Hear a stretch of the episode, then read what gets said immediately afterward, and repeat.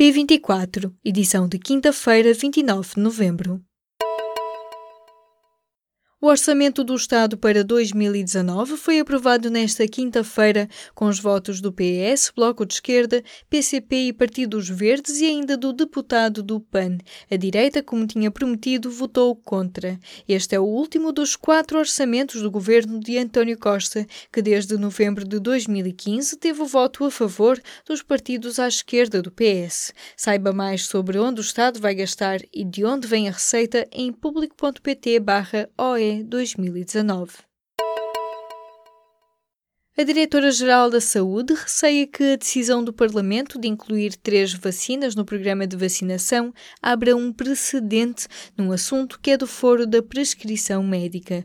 O Parlamento aprovou na terça-feira, em sede do Orçamento do Estado, a integração das vacinas de meningite B, do rotavírus e do HPV para os rapazes no Programa Nacional de Vacinação.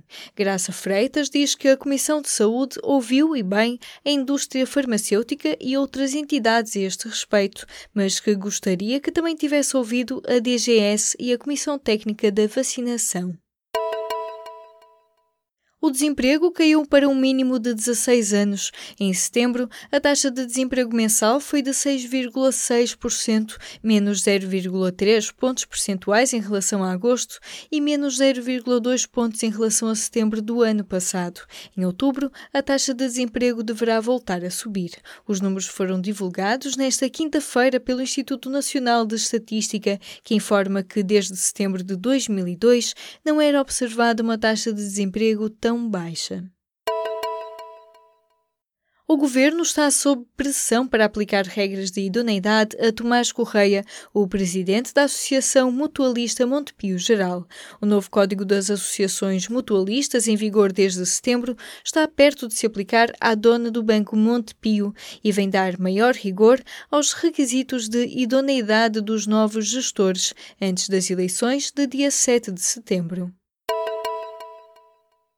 Não, a internet não vai desaparecer. É a resposta de Bruxelas aos youtubers numa carta aberta que a representante da Comissão Europeia em Portugal publicou nesta quinta-feira. Sofia Colares Alves tenta esclarecer as dúvidas de youtubers preocupados com um polémico artigo 13 da Diretiva Europeia sobre os Direitos de Autor na Internet. Nos últimos dias, a polémica sobre as novas regras europeias ganhou novo fôlego junto dos jovens em Portugal, e isto depois depois de Paulo Borges, um popular youtuber conhecido como o Ant, ter afirmado que as novas regras em vias de serem aprovadas podem causar o fim da internet. A representante da Comissão Europeia em Portugal responde que uma informação errada, ainda que partilhada 1500 vezes, não passa a ser verdade e que a internet, como a conhecemos, não vai desaparecer.